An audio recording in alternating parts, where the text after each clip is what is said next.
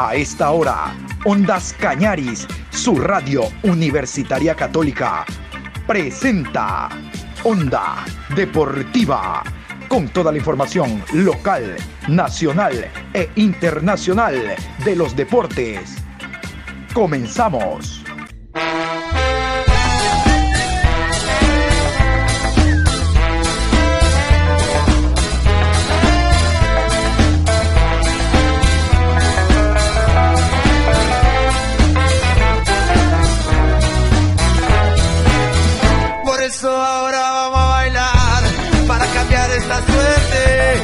Sabemos gambetear para ausentar la muerte. Vamos a bailar para cambiar esta suerte. Si sabemos gambetear para ausentar la muerte.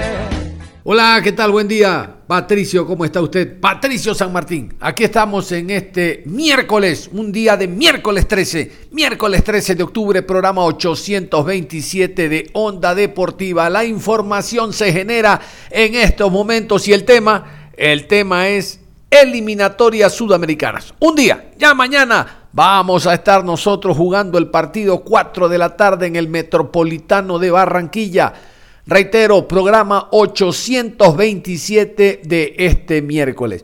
Vamos a ir como siempre en las previas de la eliminatoria con los horarios, los árbitros que van a estar presentes en Sudamérica en estas eliminatorias. Como dijo el brasileño, bastante fodidas, bien difícil, bien duras, tremendas son las eliminatorias sudamericanas. Porque vean ustedes lo que pasa en Europa Aparte de Qatar como anfitrión, Qatar ya está clasificada hace... Desde que decidieron que Qatar sea el organizador, ya está clasificada. Bueno, la primera selección fue Alemania. ¿Y cómo no va a ser Alemania? El día de ayer Alemania firmó su nombre como la primera selección que ganó su derecho en cancha a estar en el Mundial. Ya están dos. Ojalá Diosito esté la selección ecuatoriana. Pero bueno, lo primero es mañana. Lo primero es mañana, sí. Mañana jueves, ganar el partido, empatar, sacar algún punto, por lo menos la lengua en Barranquilla. Aquí están los horarios y los árbitros. Eliminatoria sudamericana. Jueves 14 de octubre, 19 horas con 30 en la ciudad de Manaus. Brasil versus Uruguay. Árbitro central, Fernando Rapalini. Asistente 1, Juan Velati. Asistente 2, Diego Bonfa. Cuarto árbitro, Facundo Tello. En el bar, Mauro Vigliano. Asistente de bar 1, Fernando Espinosa. Asistente de bar internacional, Amelio Andino. A las 15 horas, en la ciudad de La Paz, Bolivia versus Paraguay. Árbitro central, Andrés Matonte. Asistente 1, Carlos Barreiro. Asistente 2, Andrés Nievas. Cuarto árbitro, José Argote. En el bar, Juan Soto. Asistente de bar, Braulio Machado. Asistente internacional, Roberto Perazzi. En la ciudad de Buenos Aires, a las 16 horas con 30, Argentina enfrenta a Perú. Juez central, Wilton Sampaio. Asistente 1, Marcelo Bangase. Asistente 2, Fabricio Vilariño. Cuarto árbitro, Flavio de Souza. En el bar, Wagner Reguay. Asistente de bar, Ángelo Hermosilla. Asistente internacional, José Huitrago. 19 horas, Ciudad de Santiago, Chile versus Venezuela. Juez central del encuentro, Rafael Klaus. Asistente 1, Rodrigo Correa. Asistente 2, Guillermo Díaz Camilo. Cuarto árbitro, Wagner Bagallanes. En el bar, Rodolfo Toski. Asistente de bar, Danilo Manis. Asistente internacional, Jorge Larrionda. En la ciudad de Barranquilla, 16 horas, Colombia versus Ecuador. Juez central, Diego Aro. Asistente 1, Johnny Bocio. Asistente 2, Coti Carrera. Cuarto árbitro, Michael Espinosa. En el bar, Leodán González. Asistente de bar, Jerry Vargas. Asistente internacional, Ubaldo Aquino. La tabla de posiciones que no nos llame a engaño. ¿eh? Al momento estamos terceros y uno dice, ¡Uh, yupi! Estamos en el mundial. No, no, no, no, no, no. Esto no es como nos encontramos al momento, sino cómo se termina. ¿Sabe qué? Mejor vamos a repasar la tabla de posiciones que al momento, reitero, estamos en tercer lugar. Todo Belén, todo Vietnam, pero hay que esperar el final. En el final, ojalá por Dios que me conformo con repesca contra la CONCACAF. Con repesca me conformo porque no podemos quedar afuera después de haber hecho una eliminatoria al comienzo más allá de aceptable. La tabla de posiciones aquí. Primero Brasil, 28 puntos más 19. Le sigue Argentina, 22 puntos más 12. Tercero Ecuador, 16 más 7. Cuarto Uruguay, 16. 0 gol diferencia. Colombia, 15 puntos, 0 gol diferencia. Sexto Paraguay, 12 puntos menos 4. Séptimo Perú, 11 puntos menos 8. Octavo Chile, 10 puntos menos 3. Noveno Bolivia, 9 puntos menos 12. Décimo Venezuela, 7 puntos menos 11. El día de ayer, en horas de la tarde, la selección dejó Caracas y del aeropuerto de Maiquetía llegó hacia Barranquilla, a esa hermosa ciudad del Caribe colombiano. Y ya se encuentra concentrada para lo que será el choque ante Colombia. Esta mañana se están moviendo en una de las canchas que ofrece la ciudad.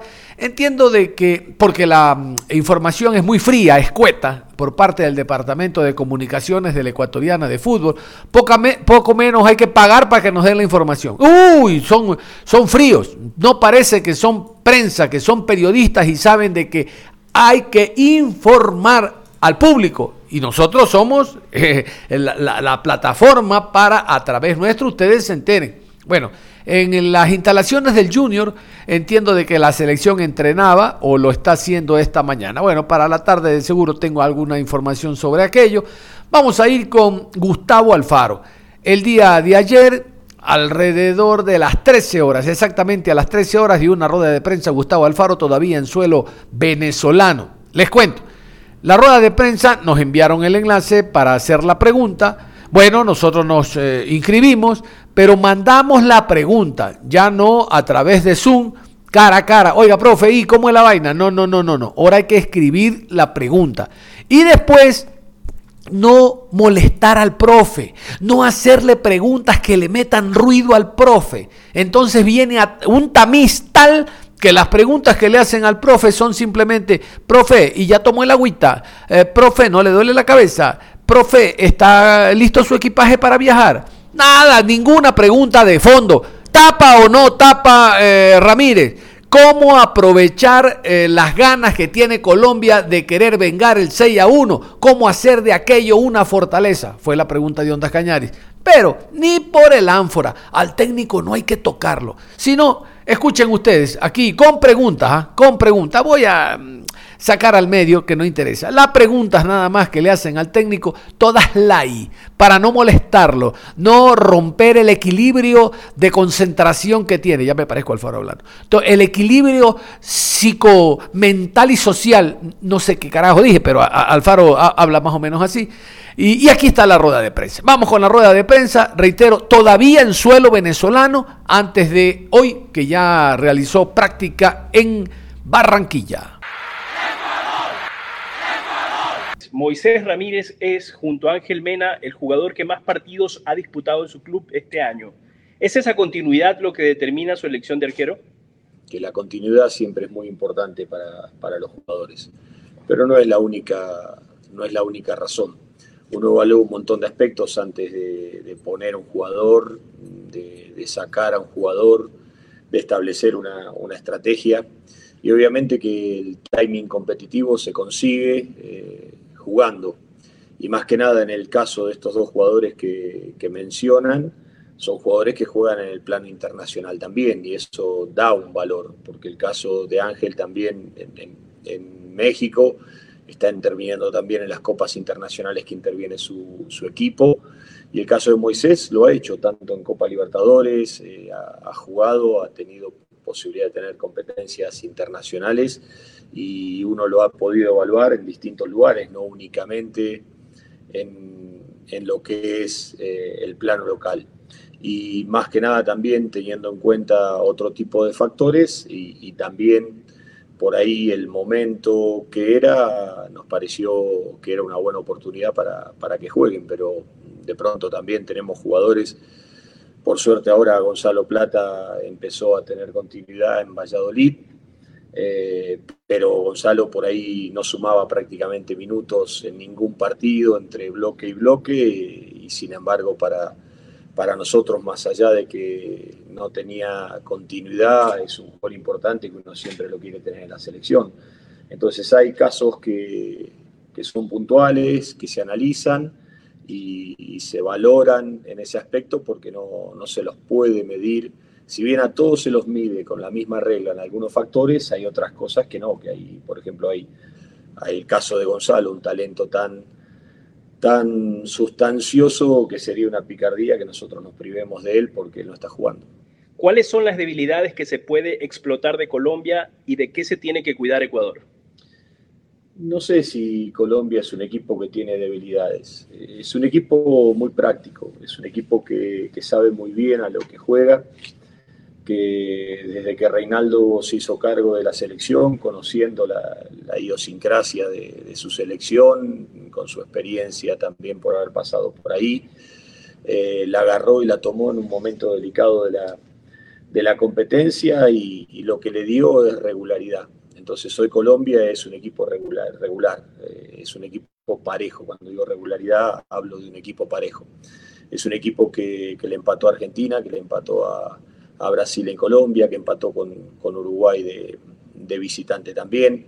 Es un equipo muy difícil de vulnerarlo, pero es un equipo que también empata muchos partidos y en virtud a sus empates, por la, irregularidad de, de, todos los demás equipos que sumamos y ganamos y perdemos y no tenemos esa regularidad, le decía a los jugadores, de la importancia a veces de saber empatar partidos. Nosotros hubiésemos empatado el partido de Venezuela, que se podía haber empatado tranquilamente, el partido de Perú, que perdimos de local, o haber empatado con Uruguay, que lo perdimos solo la hora del segundo tiempo. Hoy estaríamos en una condición muchísimo mejor de la que estamos.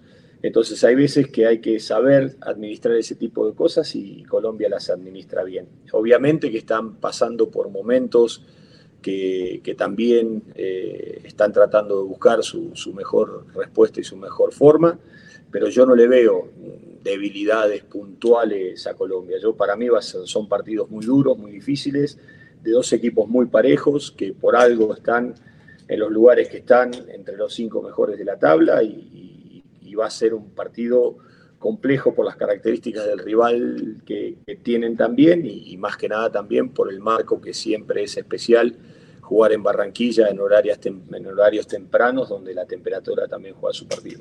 ¿Qué factores inciden más a la hora de elegir una alineación y cambiar un sistema y nombres? ¿Las virtudes o debilidades del rival o la condición física de sus jugadores? Las dos cosas, no hay una sola razón. Eh, para mí, de pronto, el partido de, de Bolivia era para jugar de esa manera, por eso me preguntaban por qué lo había puesto a Ener por afuera y no por adentro, y bueno, porque entendía de que Ener partiendo de ese lugar contra una línea de tres, no con una línea de cinco, porque él estaba fuera de la referencia de los tres centrales, iba a ser un delantero que iba a ser muy difícil de tomar, o cuando llegue a posiciones de área no iba a estar marcado por su, por su central, entonces decidimos ponerlo ahí y la verdad que nos rindió muy bien. Eh, de pronto el partido de Uruguay, Uruguay lo agarró a, Bolivia con, jugando con, dos líneas de cuatro y Uruguay jugando con tres volantes, un enganche y dos puntas con mucha fortaleza de juego interno y le convirtió cuatro goles. Con nosotros no pudo patear al arco porque nosotros le, jugamos con una línea de cinco y con una línea de tres y lo presionamos arriba. Entonces yo digo que a veces hay detalles que uno va eligiendo en función de las potencialidades del rival porque el fútbol es siempre eso más allá de, las, de las disposiciones tácticas que uno tenga, lo que hay que hacer es controlar las virtudes que tiene el rival y tratar de aprovechar las propias o potenciar las propias, o si hay alguna cosa que uno puede ver que puede tratar de aprovechar, trata de echar mano a eso. Eh, pero está claro que, el partido del otro día, eh, el partido era para comenzarlo con, con una línea de cinco, porque entendíamos, porque Brasil se lo ganó a Venezuela a los 80 minutos, no, no es que se lo fue ganando desde el principio hasta el fin y estuvo cerca de ganárselo Venezuela, se lo termina definiendo Brasil por las capacidades individuales que tenía. y nosotros creo que terminamos por ahí perdiendo este partido por algunas fallas que hemos tenido, más que allá que, que, por aciertos del, del, rival. Y creo que justo en el momento cuando nosotros estábamos para sí, entendíamos que era el momento de salir a buscar el partido, porque ya el partido estaba abierto y ahí íbamos a cambiar la línea de, de 3 a una línea de 4, viene, viene ese gol de, del segundo gol de Venezuela, ¿no? Y después tuvimos las chances como para para empatarlo tranquilamente, porque tuvimos tres chances muy claras para, para empatarlo. Eh, entonces las, las, estrategias uno las define en función a las, a las capacidades que tiene el rival, a las formas, al tipo de partido, a las circunstancias, al estado de los jugadores, a cómo llegan, a la recuperación física. De pronto me gustaría tener a todos los jugadores en plenitud, no los tengo a todos los jugadores en plenitud. Como le explicaba a los jugadores, a veces nosotros es muy poco lo que nosotros, o prácticamente nada, lo que podemos mejorar de los jugadores en, trabajo de selección, pues lo tenemos nada más que 10 días, y él, la verdadera mejora de ellos se produce en los clubes. Entonces hay un montón de cosas que los clubes, que nosotros necesitamos que los jugadores hagan en sus clubes para que lleguen de la mejor forma posible, para que después estemos todos disponibles y de la mejor manera para, para afrontar estos partidos, y más que nada en un hecho tan especial y particular como es jugar tres fechas en lugar de dos en, el periodo de una semana, con la cantidad de viajes, de temperaturas, de situaciones que son tan cambiantes en Sudamérica. Contra Colombia, ¿qué va a buscar desde lo táctico? ¿Un juego de doble vía o vamos a ser más cautelosos a la hora de proponer? No sé a lo que se refiere como un juego de doble vía, no entiendo lo que, lo que pregunta. Eh, yo digo que vamos a, jugar como jugamos todos los partidos, tratando de darle lucha al, rival para tenerlo lo más lejos posible de, de nuestra zona, sabiendo las virtudes que, tiene Colombia, tratando de explotar las virtudes que nosotros tenemos, pero nosotros nunca vamos a resignar, siempre armamos los equipos y siempre como mínimo tenemos tres jugadores de punta, ponemos en cada partido. Y si repasan las formaciones, así lo hemos hecho en la mayoría de los partidos, entre tres y cuatro jugadores de punta. Un equipo es una compensación entre defensa y ataque y en ese sentido un equipo tiene que estar equilibrado en todas sus líneas. Entonces entiendo de que vamos a jugar contra Colombia, contra una selección fuerte y vamos a jugar también con la temperatura de Barranquilla. Y en ese sentido la, la cuestión física es una cuestión también prioritaria en el análisis de este partido. Profesor Alfaro, usted es uno de los entrenadores que más jugadores ha hecho debutar en la selección en partidos oficiales. ¿Qué análisis hacen ustedes y su cuerpo técnico antes de hacerlo debutar? Primero que estábamos en, nos, nos tocó tomar una selección que, no tenía base, una selección que después de la Copa América de Brasil, eh, salvo algunos partidos amistosos que se habían jugado eh, hacia finales del año, no, había una base de selección. Había que formar una selección nueva. Eh, y, en, formar una selección nueva estaba la postura de, seguir apostando por, jugadores que venían, que, de pronto venían de procesos anteriores o producir una renovación. Y la renovación entendíamos que había que producirla, más allá de que muchos jugadores estaban con, una edad muy corta. Y eso sabíamos que asumíamos riesgos en ese aspecto. Entonces asumimos las, las circunstancias sabiendo de que no había tiempo para, para mirar, que había que hacerse cargo y había que determinar una, una selección, había que darle forma a una selección, había que pelear una eliminatoria y se lo afrontó de esa manera, tratando de ir armando un proceso de selección mientras se disputaba una eliminatoria. Y la verdad que hemos tenido más que nada en esta segunda etapa mucha irregularidad de rendimientos y de resultados.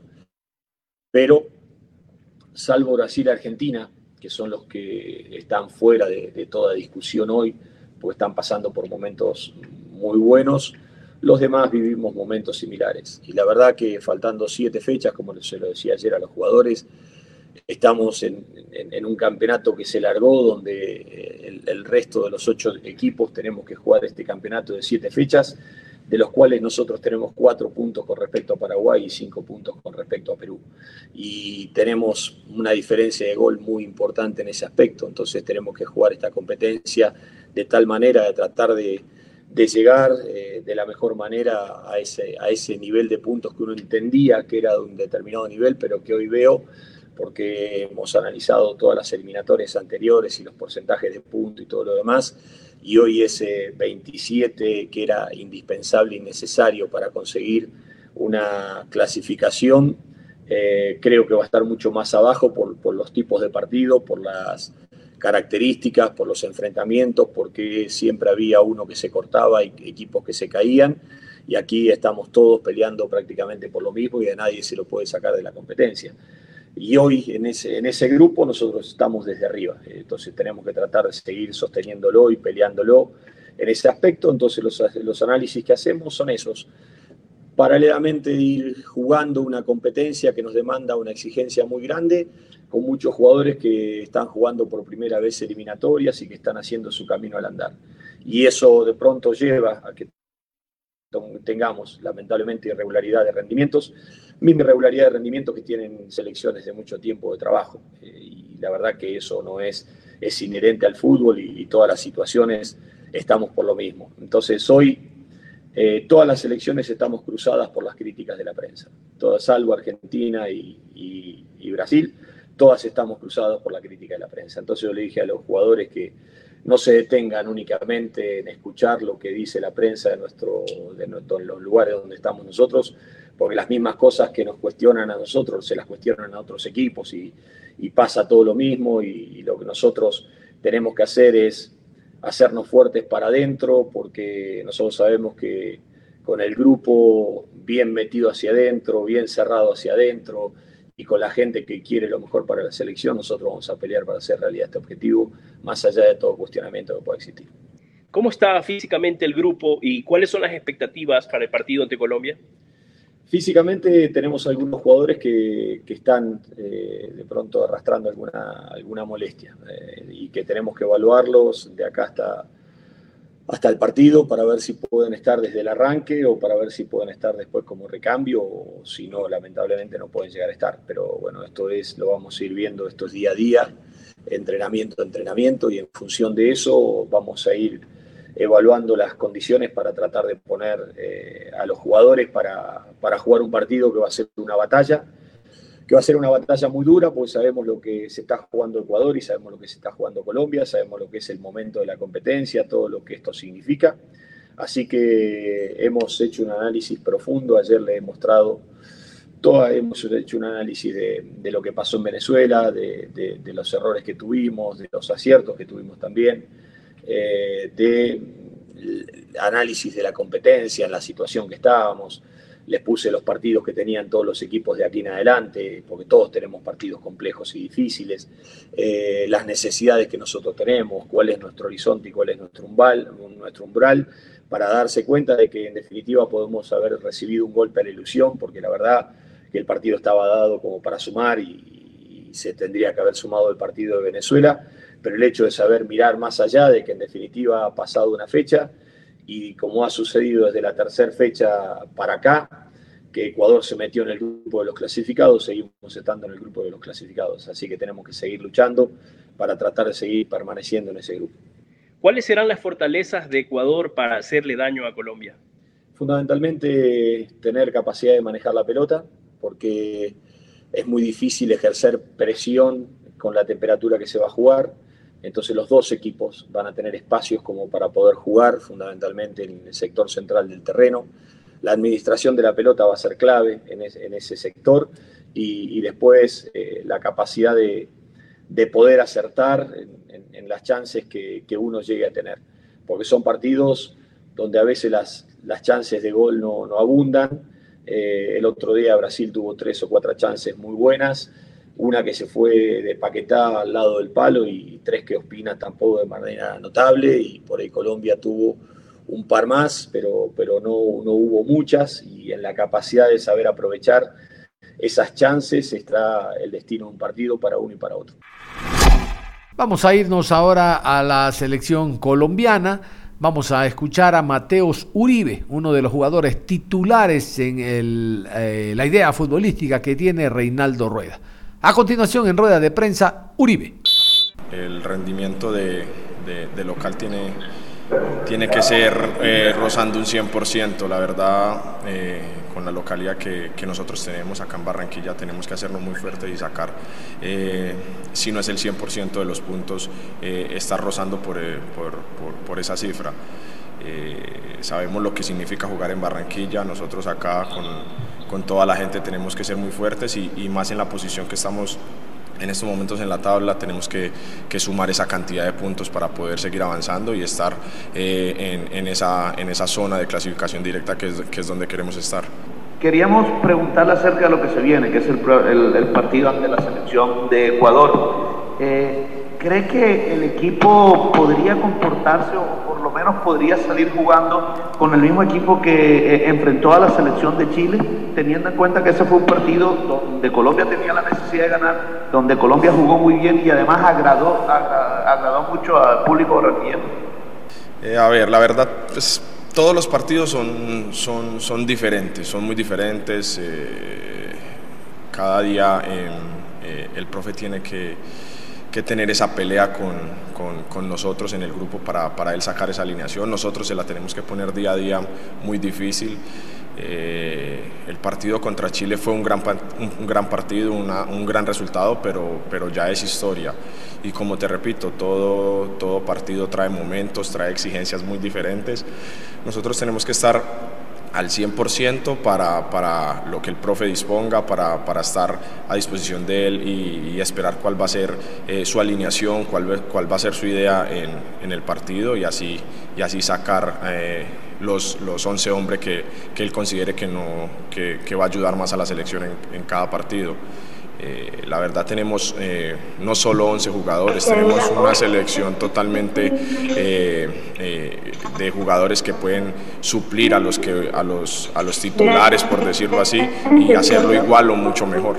En los dos compromisos anteriores no se marcó gol. ¿Qué considera que se debe mejorar en el frente de ataque para anotar en el encuentro del día jueves? Muchos éxitos y un abrazo.